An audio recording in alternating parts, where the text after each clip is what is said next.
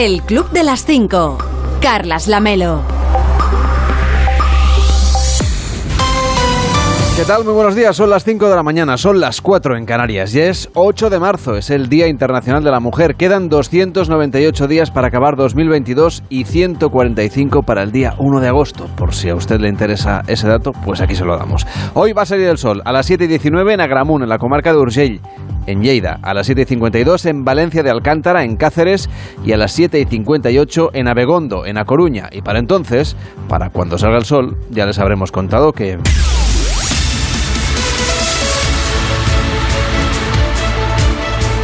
Ya les habremos contado que ha habido escasos avances en las negociaciones entre Rusia y Ucrania. Juan Carlos Vélez, ¿cómo estás? Buenos días. Hola, ¿qué tal? Buenos días. Rusia mantiene todas sus exigencias y los corredores humanitarios siguen sin ser viables a la espera de lo que suceda hoy.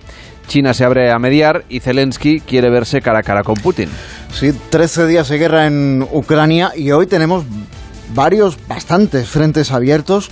Por ejemplo, de entrada la acusación de las autoridades de Ucrania de que Rusia, con los ataques de su ejército, no está permitiendo la evacuación segura de civiles de aquellas ciudades que están siendo sitiadas. Ayer citábamos, por ejemplo, el ejemplo de, eh, el ejemplo de Kiev, cuya primera parada era Irpin, ese límite de los bombardeos, eso no se está cumpliendo, también se está bombardeando esa localidad de las afueras de la capital. Ucrania está denunciando que Rusia está atacando deliberadamente todos los supuestos corredores seguros, a excepción de los que únicamente quiere que sean seguros de verdad, que son los que van hacia Bielorrusia o hacia la propia Rusia.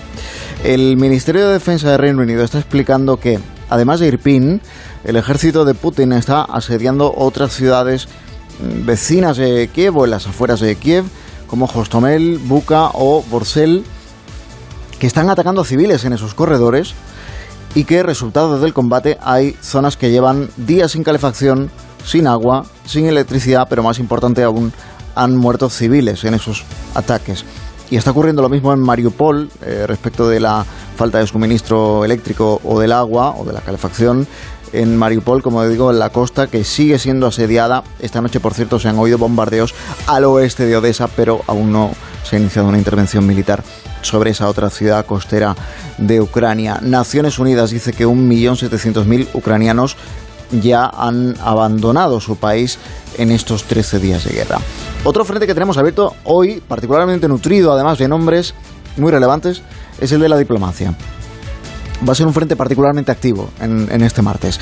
De entrada tenemos la cuarta ronda de negociaciones en busca de un alto el fuego entre las delegaciones de Rusia y de Ucrania, negociaciones que tienen lugar en Bielorrusia, que ayer concluyeron solo con un pequeño acercamiento, como decías, eh, según las partes, Después, ojo de que Vladimir Putin haya manifestado cuáles son sus exigencias para detener los bombardeos de inmediato, que fundamentalmente son la rendición de Ucrania, porque lo que exige Vladimir Putin es una reforma constitucional, el reconocimiento de la soberanía rusa sobre Crimea, que invadió en el año 2014, el reconocimiento de la independencia de las repúblicas o autoproclamadas repúblicas de Donetsk y Lugansk, donde empezó este, este conflicto, el compromiso de no adhesión a la OTAN y el compromiso de no adhesión a la Unión Europea. Estas son las condiciones de Putin, que no es otra que la derrota de Ucrania, la rendición, la capitulación total. Ha dicho el presidente Zelensky que él va a seguir en Kiev tanto tiempo como sea necesario para ganar esta guerra, que es tanto como decir que no acepta estas condiciones de capitulación total. Ha dicho además Zelensky eh, que em, bueno, su gobierno está acusando a, Rusia de cometer crímenes de guerra, de abrir fuego, eh, ha dicho que él no le tiene miedo a nadie y que eh, en el vídeo este que sube todos los días en el canal de Telegram ha dicho que, solemos solemos decir que el lunes es es el peor día de la semana. Dice que claro, como ellos, como ellos ahora están en guerra, resulta que todos los días, todos los días desde hace 13 son, lunes en, Ucrania. Más de este frente diplomático. Hoy va van a mantener una conversación telefónica conjunta el presidente de Francia, Emmanuel Macron, y el primer ministro alemán, Olaf Scholz, o el canciller alemán, Olaf Scholz, con el presidente de China, Xi Jinping, que ya ha hablado recientemente con Putin y está ejerciendo este papel un poco de, un poco de mediación. Eh, además se reúne también Macron hoy en París con el ministro de Exteriores de Estados Unidos, Anthony Blinken, para seguir estudiando sanciones a Rusia, para encarecer el coste de, esta invasión eh, de Ucrania. Blinken se reunió ayer con su homólogo israelí en Riga y otro encuentro diplomático al más, al más alto nivel eh, es el que tiene lugar esta mañana en Londres, donde el primer ministro de Reino Unido, Boris Johnson, recibe a los jefes de Estado y de Gobierno del llamado Grupo de Visegrado, de Polonia, República Checa em, y eh, Eslovaquia. A las 8 de la mañana, por cierto, parte el presidente del gobierno, Pedro Sánchez, hacia Letonia a visitar a las tropas españolas que participan eh, de la misión de disuasión de la OTAN en ese país. Te cuento también que en el apartado de sanciones, los gobiernos de Estados Unidos, de Francia, de Alemania y Reino Unido siguen comprometidos, como te digo, a elevar el coste en la medida que sea posible para Rusia. El viceprimer ministro ruso está amenazando con cortar el suministro de gas a Europa vía Alemania a través del gasoducto Nord Stream 1, el que ya estaba operativo, ya se suspendió la certificación del 2 por parte del gobierno de Alemania. Y hay grandes multinacionales como Coca-Cola, por ejemplo, o McDonald's, que están valorando unirse al boicot a Rusia, del que ya participan unas 230 grandes compañías occidentales, lista a la que se ha unido en las últimas horas el gigante estadounidense de servicios informáticos IBM. Esta madrugada, por cierto, el Banco Mundial ha aprobado un fondo de emergencia de más de 700 millones de euros para contribuir al pago de las nóminas de los funcionarios ucranianos, los servicios sociales y de las pensiones.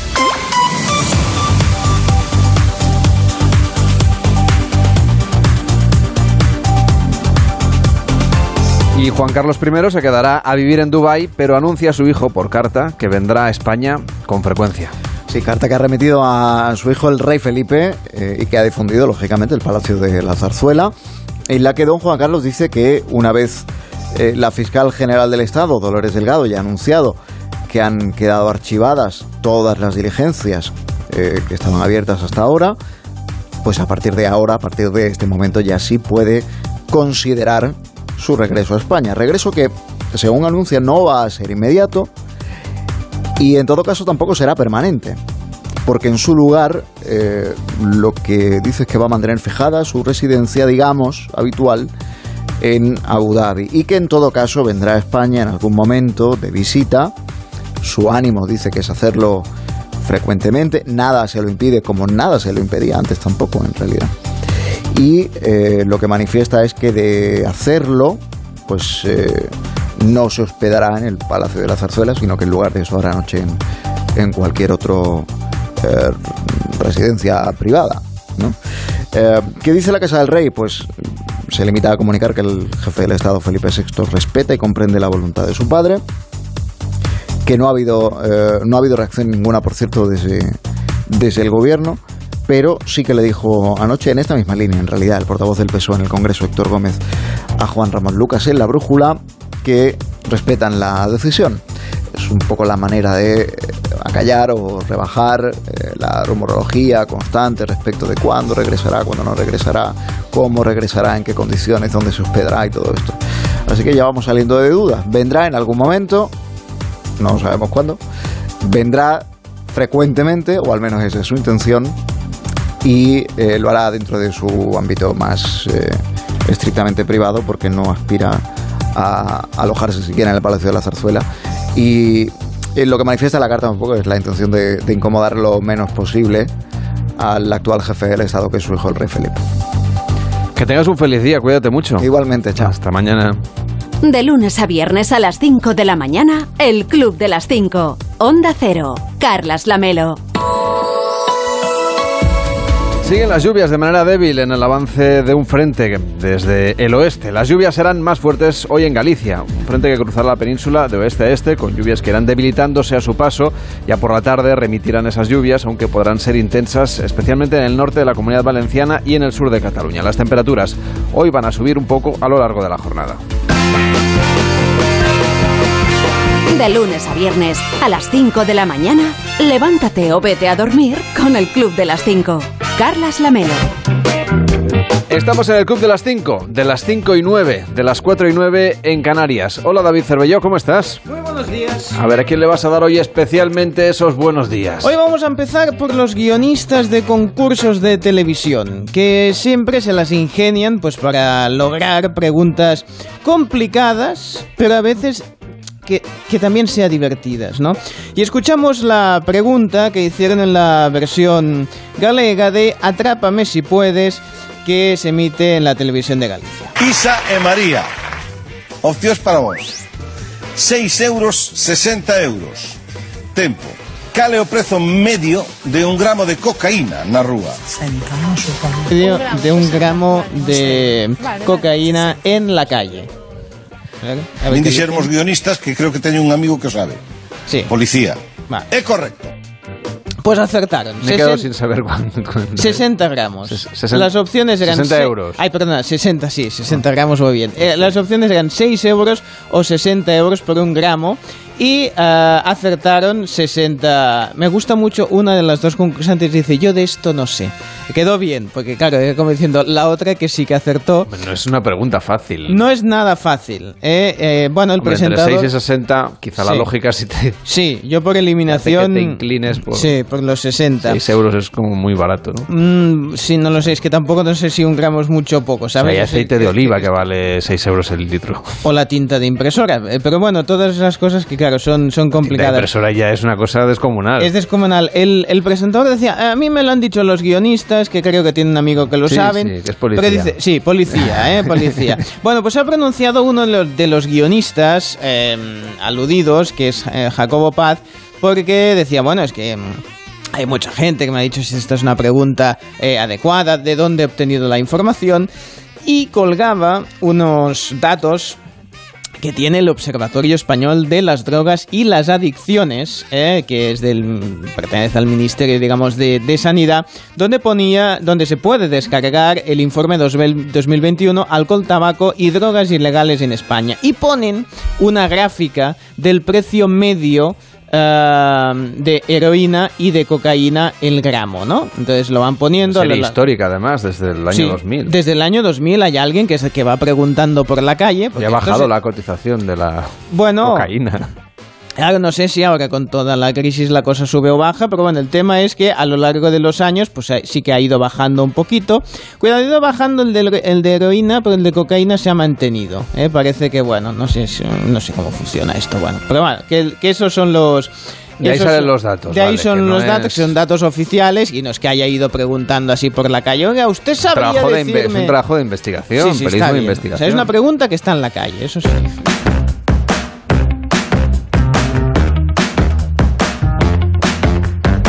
Alegramos que se hayan llevado el premio.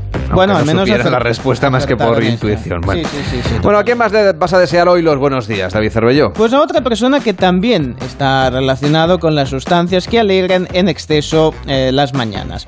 Bueno, o las tardes, no sé cómo va esto. Un tuitero ha querido compartir una fotografía en la que muestra pues una, una serpiente en su jardín. Mirad qué cosita tengo.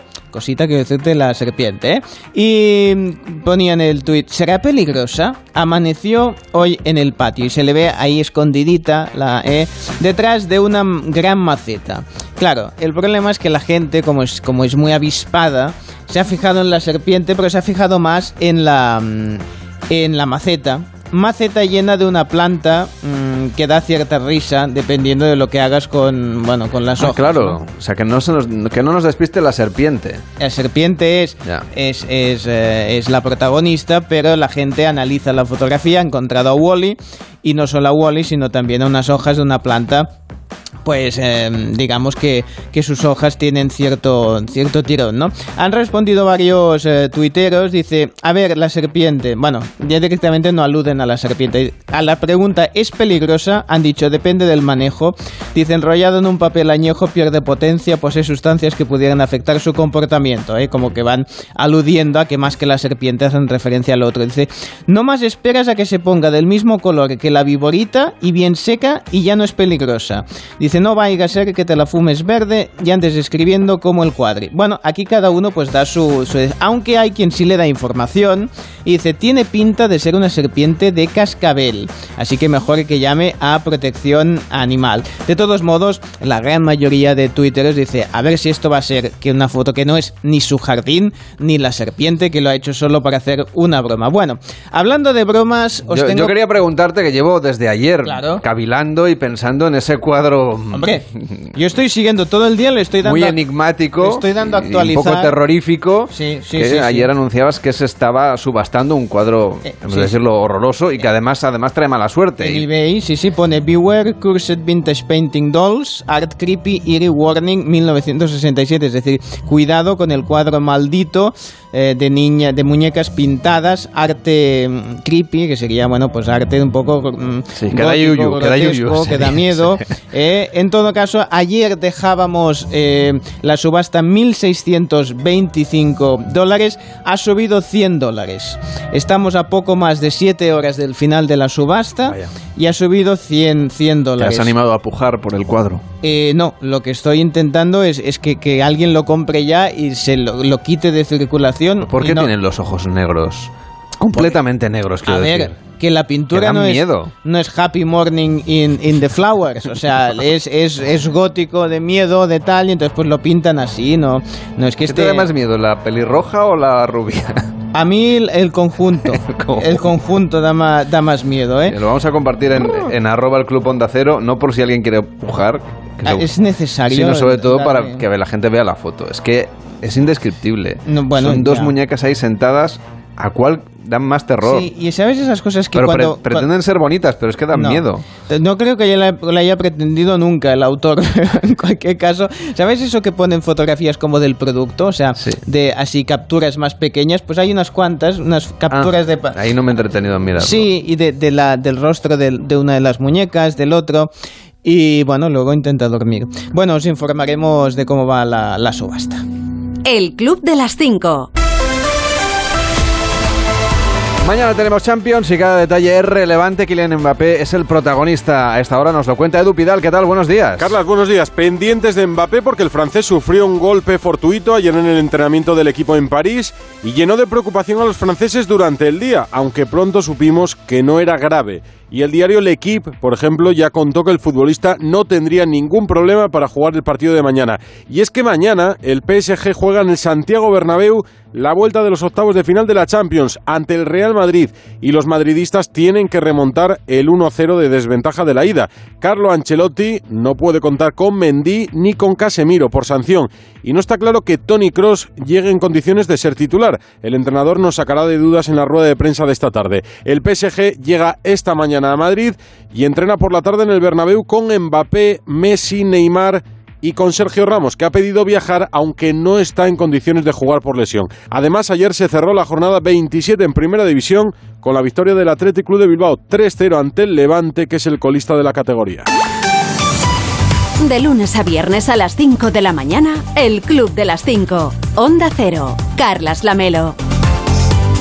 Hoy en Onda Cero.es nos cuentan que Juan Carlos I ha comunicado al rey Felipe VI su próximo regreso a España. El rey emérito continuará viviendo de forma permanente en Abu Dhabi, pero ha comunicado que volverá a España de manera frecuente para visitar a familia y amigos. Y Rusia ha advertido que los precios del petróleo podrían subir a 300 dólares por barril y podría cerrar el gasoducto principal a Alemania. Los precios del petróleo alcanzaron máximos en 14 años y Wall Street se ha desplomado mientras Washington planea a los aliados europeos cancelar las importaciones de petróleo ruso. En nuestra web también le cuentan hoy que se abre un nuevo alto al fuego a lo largo de esta mañana, aunque los corredores humanitarios ofrecidos por las tropas de Putin conducen a Rusia, el país agresor en esta contienda. Y las exigencias de Rusia siguen siendo las mismas, que Ucrania mantenga un estatus neutral en la comunidad internacional, la anexión de Crimea y que Donetsk y Lugansk sean proclamadas repúblicas independientes. La siguiente ronda de conversaciones seguirá esta semana y el jueves se verán los ministros de Exteriores de ambos países, de Rusia y de Ucrania, bajo la mediación de Turquía. En la web también le explican que la Unión Europea acuerda iniciar el proceso de adhesión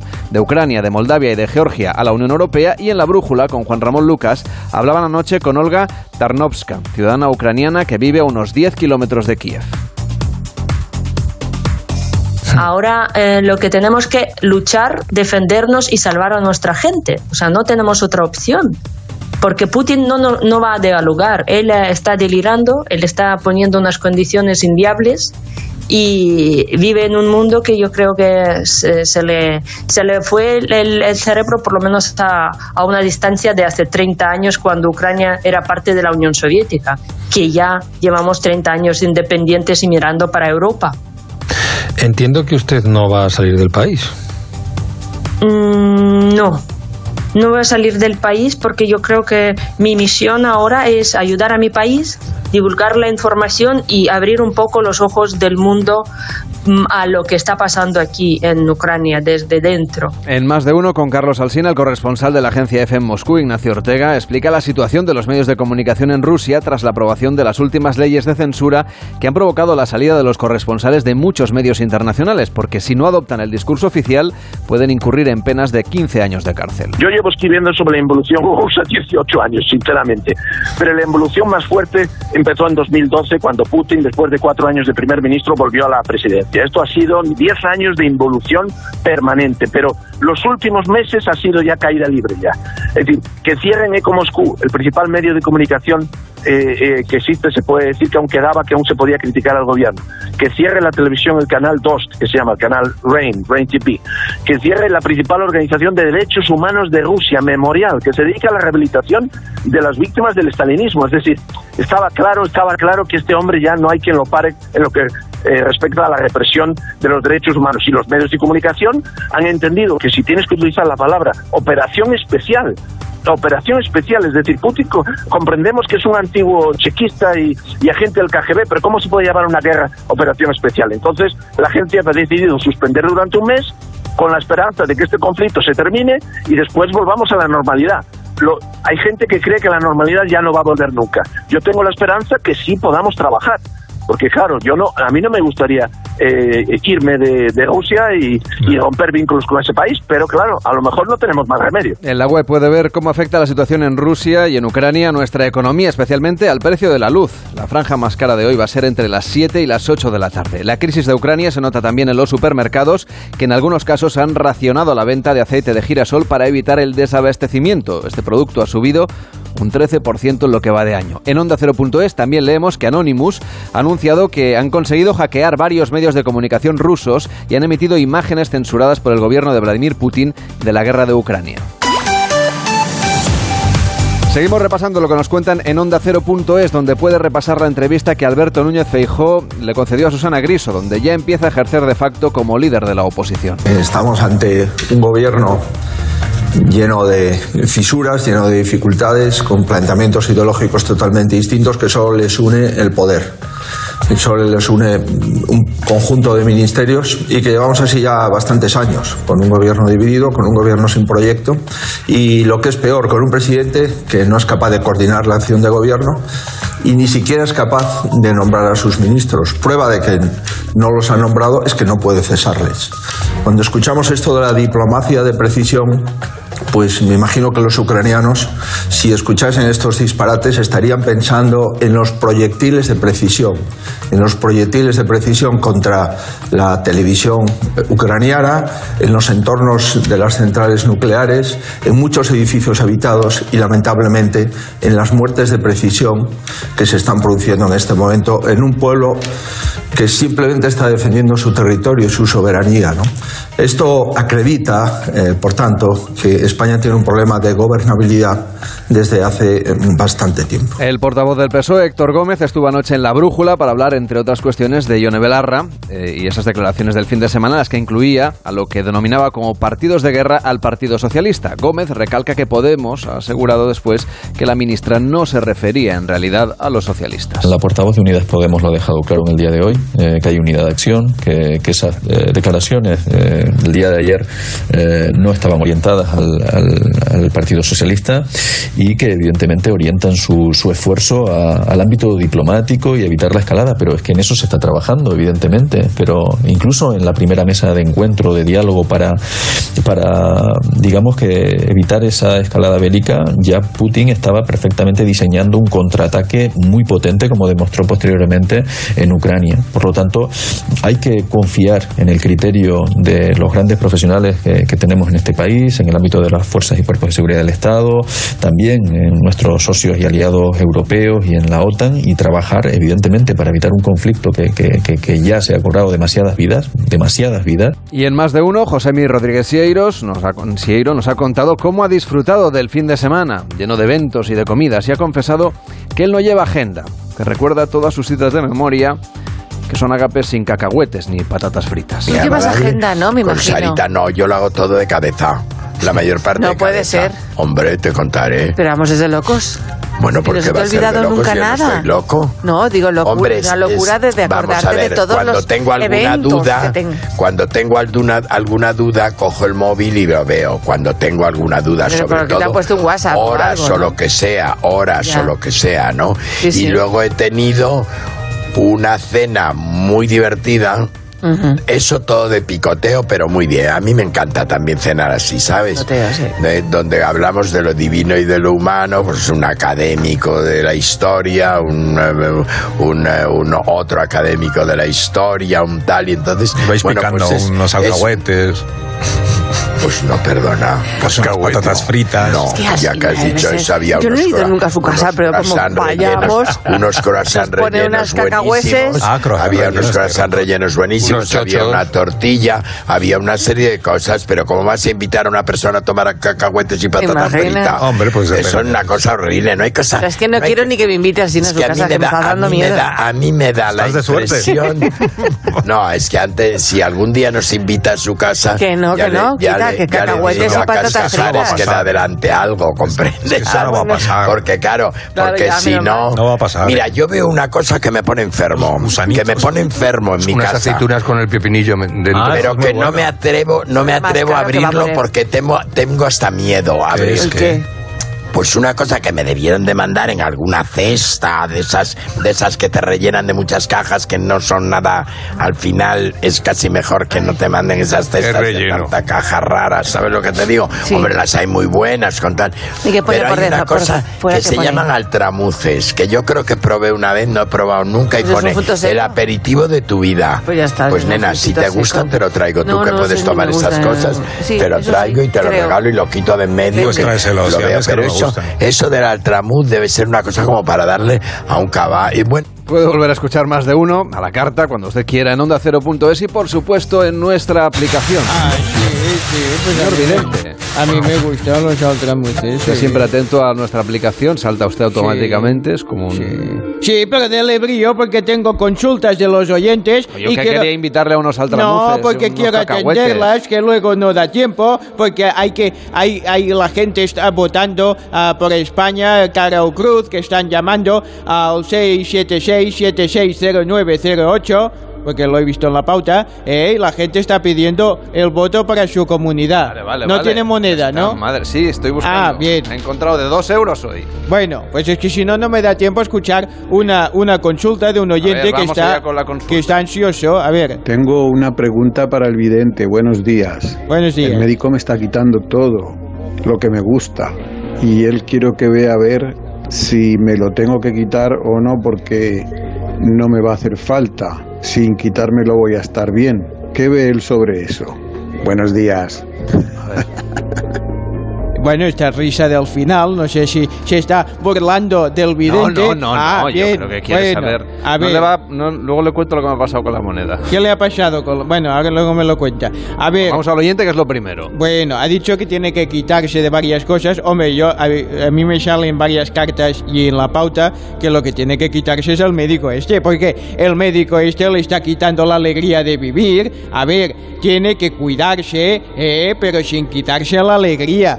El sueño a lo mejor a estas horas está bien quitárselo porque a veces uno se levanta con sueño, es normal, pero aparte del sueño que no se quite nada, ¿eh? o que se quite la, la manta o lo que le esté tapando ¿eh? y que disfrute porque me salen las cartas que todo le va a ir muy bien. Y si no tengo unas, tengo unas recetas con inciensos ¿eh? que son mano de santo. Déjeme decirle brevemente que hoy es 8 de marzo, ¿eh? que bueno, también aquí dicen que es el día del inconformismo, bueno, aparte del 8M, ¿eh? pero bueno, para que tengamos bien cosas.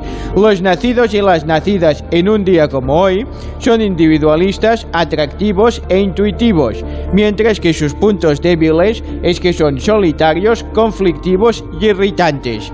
Lo de la moneda la he encontrado... Sí, pero no se lo va a creer. Usted la ha sacado de una bolsa de monedas que tengo en el Sí. en la mesa. Sí, ¿de qué cajón. año? Ah. No, no, es que es un bat tailandés. Bueno, Bueno. 10 bats tailandeses. Si yo pensaba Pues- que eran 2 euros porque la moneda se parece mucho. Tiene un Batman tailandés, dice. Pero en realidad Bueno. no sé si servirá para el concurso. Tiene una cara. Bueno, pues Debe si ser tiene del rey cara de y Tailandia. cruz, a ver si no está la gente no sé si mirándolo por el de esto. Va, la meditación, que no me da tiempo. Vale, vaya. pues nada. El poder está a nuestro alcance, solo tenemos que acceder a él. El Club de las 5. Carlas Lamelo. En 30 minutos empieza más de uno en Onda Cero con Carlos Alsina, hoy pendientes de la guerra un día más, con el ofrecimiento trampa de Putin y con los efectos económicos del conflicto. Rubén Bartolomé, ¿cómo estás? Buenos días. Buenos días, Lamelo. Sí, con esa oferta del presidente ruso, aceptando corredores humanitarios para que puedan salir los, los civiles que están huyendo de, de la guerra. Pero claro, corredores solo hacia Rusia o hacia Bielorrusia, si no, no los acepta.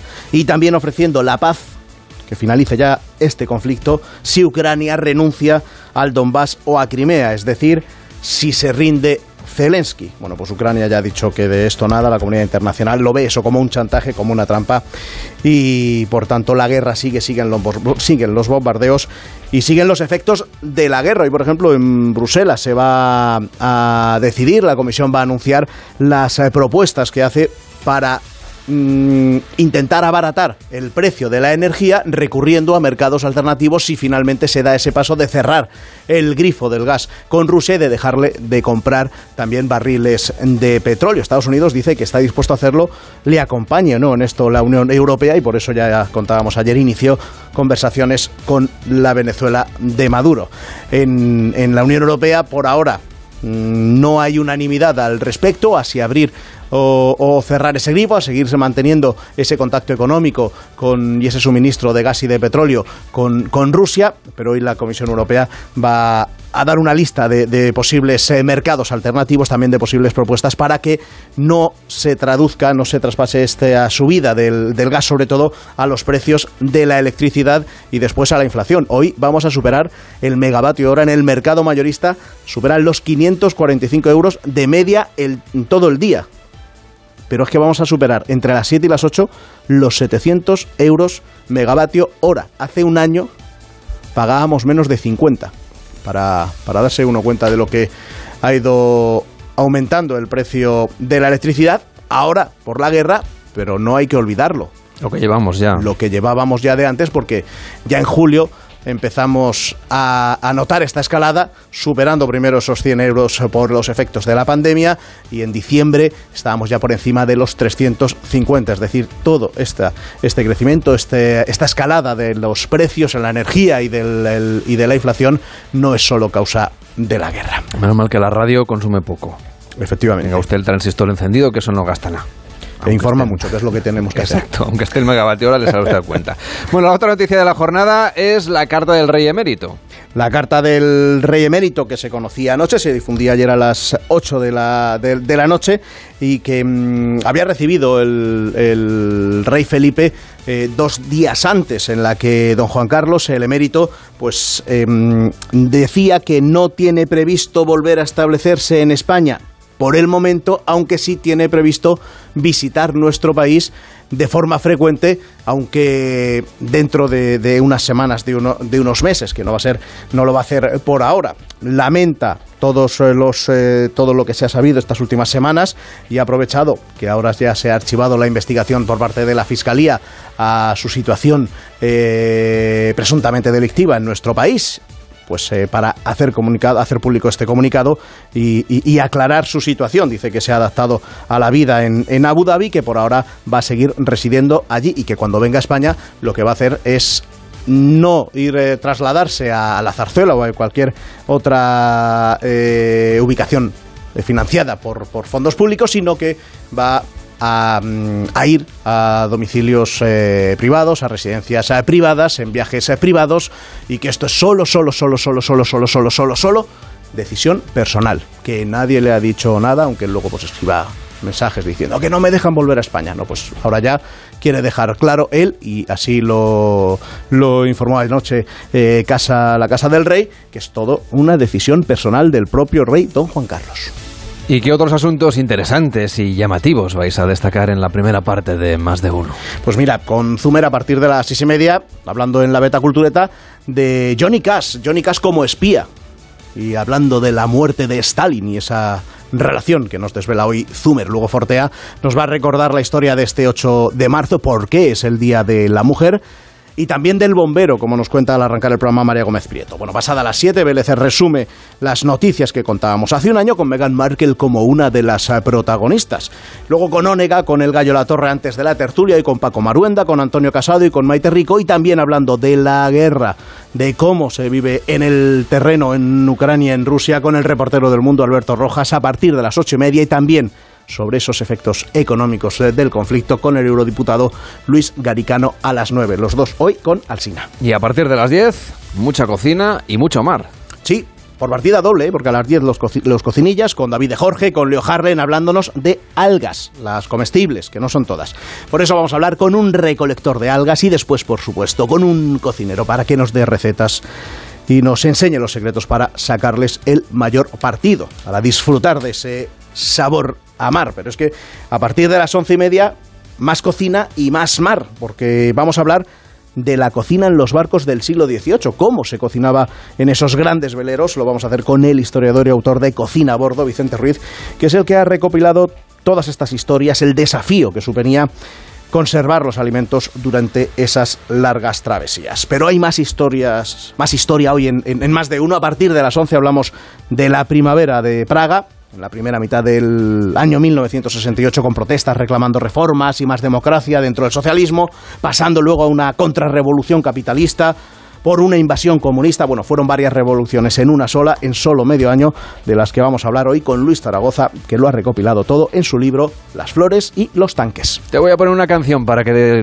vayas a la redacción celebrando este Día Internacional de la Mujer. Me gusta. A ¿Te ver, parece? Me parece genial. Cuídate mucho. Un abrazo. Hasta mañana. Me quedo aquí escuchando. Triste en el espejo me mira prudente y no quiere hablar.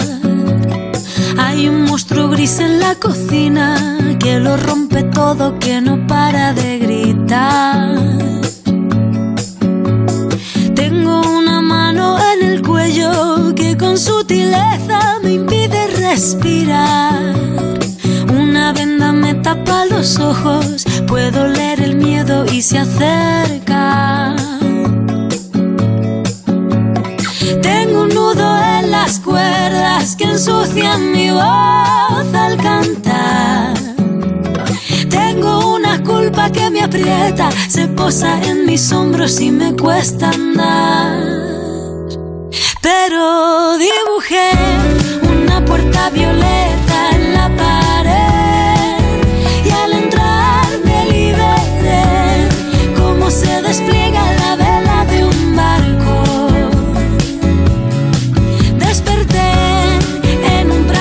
prado. Por cierto que en este Día Internacional de la Mujer también vamos a celebrar nuestro concurso, concurso Cara o Cruz, ya sabe, puede jugarse usted con nosotros España Cara o Cruz en el 676 760908, el WhatsApp del Club de las 5, 676 760908, el Club de las 5 también le contamos lo que dan en la tele y ahí tenemos a Cervelló, que hoy le ha llamado la atención la sección de Tais Villas en el intermedio, David. Sí, sí, siempre es interesante, ¿eh? pero en esta ocasión preguntaba a diputados por su manejo de las redes sociales, ¿no? Si eran más de Twitter, de TikTok, de Instagram. Y ha sorprendido, por ejemplo, lo que contaba Ana Pastor, pero también y sobre todo lo que nos comentaba Bea Fanjul. Atención. Tengo Twitter, que, lo, que lo lle- lo llevo solo yo. Tengo Instagram, que lo llevo solo yo. Y además contesto a todo el mundo. Y además utilizo las redes para quedar eh, con gente que no conozco. Si me pilla bien ese día, pues quedo con él. O sea, mujeres, hombres, me da igual con 20, con 40. O sea, tiene citas a ciegas, un poco así. Sí, tenía un tío obsesionado con mis pies. Entonces quería que le mandara una foto de mis pies. Y te, y te prometo que me planteé llegar a mandarle la foto de los pies. Digo, bueno, si le hace feliz. Pero ya me parece un poco... No le vamos a dar disgusto al chaval, se lo voy a enviar. ¿Alguna vez le ha pasado, porque la tecnología también juega malas pasadas, que ha enviado un mensaje, una foto, un algo, a alguien que no debía? Sí, pero también al contrario. Por ejemplo, de vez en cuando me llaman o me mandan mensajes a Ana Pastor, la otra, y soy yo. Ah, la periodista. Sí, señora. Ah, y usted no, no, no, no se interesa. Bueno, yo ¿Qué me, quieres? yo me río, yo me río. Lo de colgar pies en Instagram lo puede hacer directamente porque lo hace todo el mundo en verano, sobre todo. Sí, bueno, claro, en verano sí, pero es que en este caso es que... Claro, Era una cosa mí- fetichista. Ah, entiendo, exactamente, pero- a mí me piden un pie y a mí me parece que va a en venir abierto, alguien a cortármelo, Es ¿sabes? decir, que en, en- Ya. en Instagram lo que hace la gente, además de colgar comida, ¿Sí?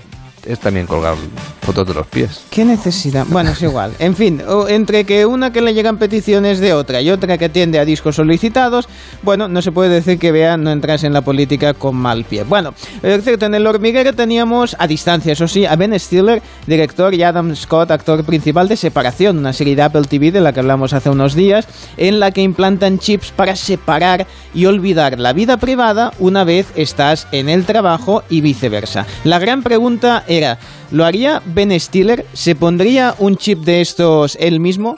Lo harías, por ser una estrella de Hollywood está muy bien, pero a lo mejor hay recuerdos que preferirías no tener. No sé, ¿lo harías en la vida real? ¿Crees que, se, que te atreverías? Hombre, algunos recuerdos es verdad que a lo mejor recuerdos de cosas que no han ido tan bien. Es curioso cuando estás dirigiendo una serie o actuando en una serie, pues haces tu trabajo y tienes una experiencia de hacerlo y de repente lo ve el mundo entero y hay gente que le gusta, gente que no y a veces estaría bien poderte separar de esos recuerdos, de esas cosas que a la gente no le han gustado tanto. Pero bueno, al mismo tiempo no tienes más remedio como actor o como creativo, tienes que desconectar un poco. Pero también en este momento de mi vida tengo unas- unos recuerdos tan valiosos porque me acuerdo de tan pocas cosas, porque según te haces mayor se te empieza a olvidar todo. Lo que, todo lo que recuerdo me parece bien. Exactamente, eso pasa con la edad, que cada vez recuerdas menos y la memoria es selectiva para bien. ¿eh? Porque al final En te el fondo acuerdas... eso está bien, quedarse Sí. con lo mejor. Sí, porque las cosas malas, eh, no le des más importancia, piensa en los recuerdos positivos. Por cierto que le preguntó eh, por el guionista a quien se le ocurrió la serie y Pablo primero pensaba que no era un guionista, que era un repartidor el que había tenido esa brillante idea y lo matizó un poco Ben Stiller. No, no, sí que es un guionista profesional. Lo que pasa es que no se ganaba la vida con ello todavía. Llevaba mucho tiempo intentándolo, pero se tenía que ganar la vida con otro trabajo. Pero la verdad es que es un escritor muy profesional y maravilloso, pero no había conseguido que le produjeran nada todavía. Hay un montón de gente con muchísimo talento que todavía no ha tenido su gran oportunidad. Y ha sido maravilloso poderle dar esa- esta oportunidad. Y es algo en lo que él lleva trabajando muchísimo tiempo. Y es una persona súper inteligente, porque todo esto yo creo que se le ocurrió cuando se aburría en el trabajo haciendo puertas o algo así en una fábrica. Y pensó, ¿qué pasaría si pudiera desconectar y no ser yo durante estas horas? Ah, qué bueno.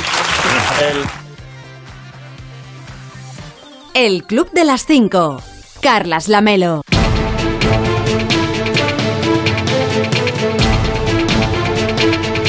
Las 5.42, las 4.42 en Canarias. Las guerras se acaban siempre en una mesa de negociación donde quien gana tiene mayor fuerza a la hora de fijar sus pretensiones. Se lo venimos contando aquí en Onda Cero desde el inicio del bombardeo en Ucrania. Lo que ocurre hasta ese momento, hasta la mesa de negociación final, son las consecuencias siempre terribles de cualquier campaña bélica, los muertos, la destrucción, los refugiados. Para que Rusia siga adelante con su ofensiva necesita ganar posiciones dentro de Ucrania y también mantener los hilos que le sostienen desde fuera. En Europa le seguimos comprando gas y petróleo, y aún le quedan algunos aliados, sin mucho ímpetu, como China, que hace malabarismos estos días, malabarismos diplomáticos, sin condenar la invasión, pero defendiendo la integridad de los estados. En algún momento, seguramente estamos lejos todavía de ese punto, pero en algún momento habrá que dibujar una rampa de salida a este conflicto. ¿Y cómo puede ser esa vía de desescalada? Bueno, nadie lo sabe todavía, pero le hemos pedido posibles escenarios a Guillem Colom, que es profesor de Ciencia Política de la Universidad Pablo de la Vida de Sevilla y experto en seguridad internacional. Nos lo cuenta aquí en la actualidad en Notas de Voz en el Club de las Cinco. Uno sería una victoria pírrica por parte de Rusia. Hemos visto en los primeros días la, el primer intento de operación, un golpe de mano rápido contra, contra Zelensky, evidentemente fracasó. Esto ha motivado un cambio de estrategia, motivó un cambio de estrategia. Hemos visto que que las operaciones están siendo bastante más lentas de lo, de, lo planteado o de, o de, lo que quizá planteaba, planteaba Rusia. No vemos cómo se hayan roto ciertos cercos, ciertas, ciertas líneas de frente. Evidentemente, las, las fuerzas van avanzando, pero mucho más lento de lo que parecía y además con una atrición de material y de fuerzas bastante, bastante elevada. Esto es algo a tener en cuenta. Otros escenarios, ya a nivel más internacional, obviamente, es continuar con la estrategia de imposición de, de costes que está, que está realizando Rusia. Cuando digo estrategia de imposición de costes es a todo el ataque en las ciudades, intentar entrar de esta de esta manera, eso evidentemente afecta afecta a la población, afecta y, intenta atacar a la moral de la población como, como elemento más importante. Después también tenemos a nivel ya más internacional a todos los debates que hay abiertos sobre pues, sobre los, los, los, las transferencias de armamento, las transferencias de aviones de combate. Evidentemente, Rusia ya intenta, intentará todavía más acabar con la capacidad aérea de Ucrania. Por lo tanto, pues tenemos a nivel corto plazo, dos, tres, cinco días, este tipo de cosas. Cuando hablamos de escaladas tanto deliberadas como, como no deseadas, pues obviamente esto podría motivar incluso y además esto la misma doctrina doctrina nuclear ruso lo, plan, lo plantea pues una, una detonación nuclear. Pensemos que la disuasión, al final es capacidad, las capacidades que nos aportan las mismas armas nucleares, la voluntad, es decir, la voluntad de utilizarlas y después la comunicación de, uh, de la situación ¿no? y, de, y, y, de, y de cómo las utilizarás y en qué contextos. Por lo tanto, no es no es descartable en absoluto, dependiendo de cómo va evolucionando la situación y cómo va percibiendo Putin la, la, la evolución de las, de las operaciones, que continuemos con este tipo de, señalizaciones y obviamente esperemos que esto que esto no suceda que hubiera algún tipo de demostración nuclear esto evidentemente no, no, no, significa, y esto es importante subrayarlo, lo que a veces pensamos de, de, la Guerra Fría, de la destrucción mutua asegurada, ¿no? Pero es importante tener en cuenta que podría haber hipotéticamente, pues por ejemplo, que esto todavía sería señalización, una detonación nuclear uh, en, un, en, un, en un sitio en un sitio inhóspito y esto ya sería una forma de demostrar realmente que, que, que, que las cosas van en serio. Ese tipo de, de, actuaciones que las hemos visto en otras ocasiones, eh, sobre todo pues en, en zonas de, despejadas de, en medio del océano, suelen servir, digamos, como mensaje de dureza de cara al exterior. ¿Qué podría conseguir en este caso Putin si llevase a cabo una estrategia como la que usted plantea? Esto es básicamente demostrar o comunicar la voluntad de Putin, llegado el caso, de utilizar uh, armamento, armamento de este tipo. O, evidentemente, esto también podría escalar a, evidentemente, aparte de uso demostrativo, ya uso más punitivo. Usted está especializado también en cuestiones relacionadas con la ciberguerra. Se hablaba mucho antes de iniciar estas intervenciones o esta ocupación por parte de Rusia de territorio ucraniano. Se hablaba mucho de la guerra híbrida, se hablaba mucho de que las futuras guerras, antes de que esto se empezase a calentar, esta parte del, del planeta, eh, serían seguramente a través de la tecnología más puntera, de los ciberataques, etcétera. Sin embargo, lo que estamos asistiendo es a una guerra clásica de confrontación de tropas en el territorio, reforzadas en este caso por envíos aéreos. ¿Qué papel va a jugar en este caso la guerra híbrida y sobre todo la guerra tecnológica y digital en este entorno de ciberguerra en Ucrania? A veces mucha gente se planteaba, sobre todo, sobre todo quizá el político o mucho analista, la, la distinción entre guerra convencional o guerra de alta intensidad y lo que sería, pues eso, acciones eso, acciones pensando en el ciberespacio y, propaganda y que se lograrían las, los objetivos los objetivos militares o los objetivos estratégicos sin sin pisar sin pisar el territorio. Al final tenemos que tener en cuenta que siempre hay una, una convergencia, es decir, y en, las, y en las guerras convencionales o en las guerras de alta intensidad, y si nosotros, por ejemplo, nos vamos a la doctrina desde estadounidense, OTAN y tal, o de, o de, todos los países, plantean que cualquier conflicto convencional evidentemente tendrá muchísimos elementos ciber. ¿Por qué? Porque lo ciber es otro vector para lograr los objetivos. Lo que sí que está siendo bastante, bastante representativo de este, de este conflicto es ah, precisamente el escaso, por no decir prácticamente inexistente, uso de ciertas capacidades que, Rusia se asumía, y lo ha demostrado algunas veces, que tenía muy buen manejo. Una de las posibles explicaciones es que no ha utilizado las capacidades de guerra electrónica que tiene, y ataque electrónico, por la propia por la propia comunicación que, estaban planteando las distintas unidades. Por cierto, eh, se habla en terminología diplomática de mm, posibles salidas, un punto de encuentro a partir del cual iniciar una desescalada. ¿Usted cree que podemos ver algún punto de encuentro de estas características en las próximas semanas? Es, es importante tener en cuenta que Rusia planteó, y esto lo hemos visto durante, durante demasiados meses, cómo planteaba objetivos completamente maximalistas. con objetivos maximalistas es difícil encontrar una, una, una solución, una solución aceptable para ambas partes. Obviamente, la marcha del conflicto de momento y la, y la imposición de costes por, de, Ucrania a Rusia y de toda la comunidad internacional a Rusia, evidentemente pueden hacer que, que Rusia tenga que tenga que replantear la situación. Claro, esto al final nos puede elevar a distintos escenarios. Uno, que evidentemente Rusia o Putin sin, aparente salida, y sin aparente salida, evidentemente, esto puede motivar escaladas de consecuencias indeseables, o lograr una aceptación en unos términos que mm, Putin considere aceptables para desescalar la situación. el tema es saber qué aceptaría Putin como como asuntos aceptables. Claro, muchos, muchos planteamientos dicen que sería eh, la aceptación de Crimea y la aceptación de, de las, de las provincias, entre comillas, rebeldes, que de rebeldes ya se ha demostrado que tampoco no lo son tanto.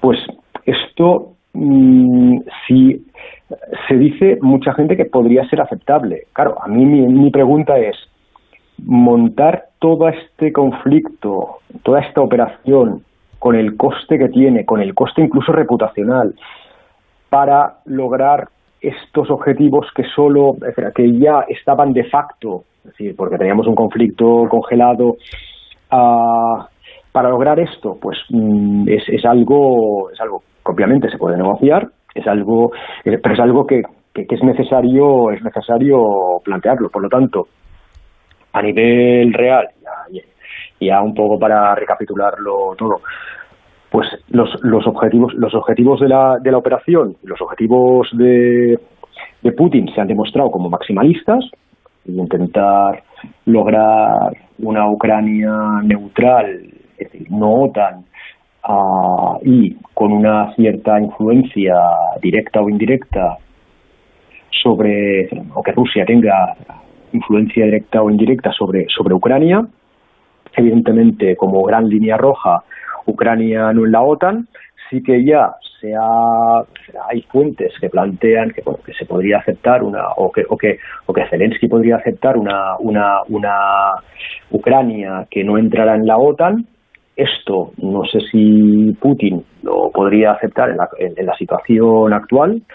Evidentemente Putin se ha quedado se está quedando cada vez con menos opciones por eso también está escalando y está y puede tener una victoria, pero puede ser esta victoria muy pírrica, por lo tanto, esto también le puede obligar o puede facilitar a una cierta salida. pero también al mismo tiempo también le puede motivar una escalada. Guillem Colom, que es profesor de Ciencia Política de la Universidad Pablo de la Vida de Sevilla y experto en seguridad internacional, gracias por estar con nosotros y que vaya bien. Buenos días. Muchísimas gracias, hasta luego. Síguenos en Twitter, arroba el Club Onda Cero. 5.53, 4.53 en Canarias. En el Club de las 5 repasamos también toda la actualidad deportiva. Hoy pendientes de cada detalle previo al partido de Champions del Real Madrid. Edu Piral, ¿cómo estás? Buenos días. Buenos días, Carla. Semana europea, semana de Champions y semana de partido grande en el Santiago Bernabéu. El Real Madrid juega mañana ante el PSG de Neymar, Messi y de Mbappé. Mbappé que ayer dio el susto en el entrenamiento del PSG por un golpe, pero que no tendrá problemas para jugar mañana. Ancelotti hablaba ayer de su equipo en el canal del club.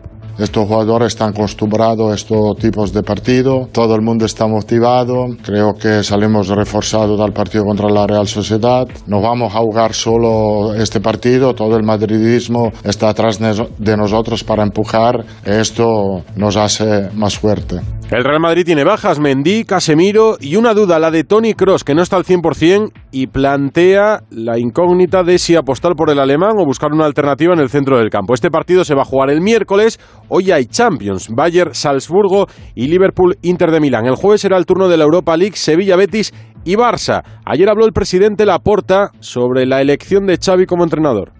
Xavi está respondiendo con creces a la oportunidad que le ha dado el Barça lo está haciendo de forma magnífica. Es un entrenador que conoce el club, lo ama, que respeta nuestras decisiones, que tiene personalidad para no dejarse influenciar y además tiene muy claro cómo hemos de jugar y es un trabajador. Estoy muy satisfecho de tener un entrenador como Xavi y creo que estoy convencido que es un entrenador para muchos años y que nos dará muchas alegrías. Esta pasada noche se jugó el último partido de la jornada 27 en primera, la victoria del Athletic Club de Bilbao 3-0 ante el Levante. Además se confirmó la lesión de Alberto Moreno, el jugador del Villarreal, muy grave, rotura del ligamento cruzado anterior de la rodilla derecha. Y la FIFA ha tomado una decisión importante que afecta a los clubes rusos y ucranianos. Va a permitir a los jugadores extranjeros de esos clubes suspender sus contratos hasta el 30 de junio y tener la posibilidad de fichar por cualquier club del mundo con la carta de libertad. El Club de las 5. Y hoy se estrena en la plataforma Filming la serie australiana Total Control. En medio de la carnicería se produce algo que solo se puede describir como puro heroísmo. ¿Es esto lo que querías? Primera ministra, escuche Alex, lo que hizo fue increíble. Quiero personas como usted, mujeres como usted en mi equipo.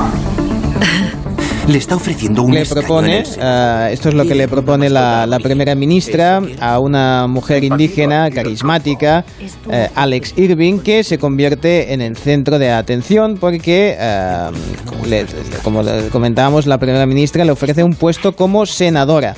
¿Qué es lo que pasa? Pues que aparentemente la quieren solo como, como comparsa, como elemento así de, de promoción, pero ella lo que quiere es verdaderamente ser protagonista, cambiar las cosas desde, desde esta posición y va a haber las traiciones, las venganzas, las amenazas y todo lo de malo que tiene el sistema político en este caso. Con lo cual, muy interesante para ver la política por dentro y cómo se usan las figuras para, para lavado de imagen y no necesariamente para cambiar las cosas. Seis episodios de 50 minutos invitaría al café Cervelló, pero es que no me acepta la moneda de, la moneda de, esta no, de no Tailandia. Va. De Tailandia, ¿eh? Claro. Bueno, si Oye, fuese sona- de, de son- Colombia son- saldría un buen café. Sonar pero- suena como un euro, pero... Ya. Bueno, hoy tienes un cierre musical. Sí, sí, sí, sí, sí, porque está, está Dua Lipa que lo está, lo está petando, está triunfando en la gira norteamericana, pero al mismo tiempo le están cayendo demandas por plagio de su hit, que a mí me encanta, Levitating. I got you,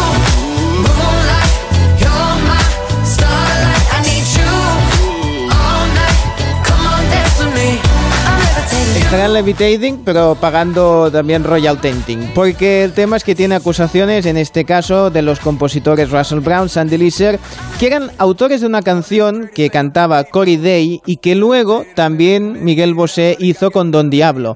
Escuchamos primero Don Diablo, que es de 1980. Don Diablo se ha escapado, tú no sabes la que ha armado, ten cuidado, yo lo digo por sí. Anda por rincones y se esconde en los cajones de la Esta era la de Don Diablo, pero atención la de Cory Day, que era de un año anterior.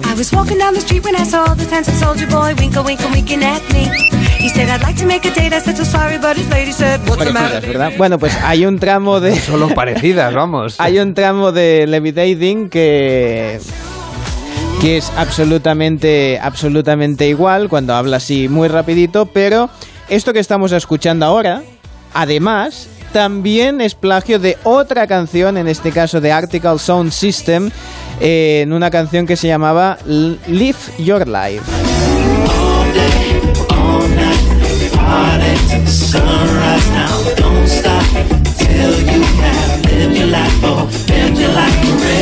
Problema es que igual cuando estaba componiendo la canción, más que levitating, estaba pues copiating un poco de, de otras, que a veces las inspiraciones tienen eso, ¿no? Que dices, no, no, si esto se me ha ocurrido a mí, Sí, claro, sí. después de estar un buen ratito escuchando la canción, dices, ay, mira, Sunshine, Moonlight. Suena ya bien, está, ¿no? Ya Venga, lo voy tienes. A ver si le Venga. cambio dos arreglos y ya está. Va, te has ganado el café, venga, aunque he encontrado otra moneda por El aquí. café que me lo pago yo, ¿no? No, hombre, no, es que que, es me sale carísimo esta sección, ya te lo digo yo.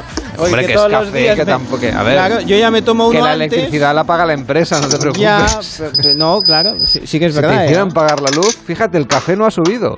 No, Bueno, que pero no nos oigan. el café de cápsulas sale carísimo porque tienes que conectarlo a la, a la electricidad. Yo ahora me lo hago de la cafetera italiana, claro, que va- con gas. No sé qué es peor.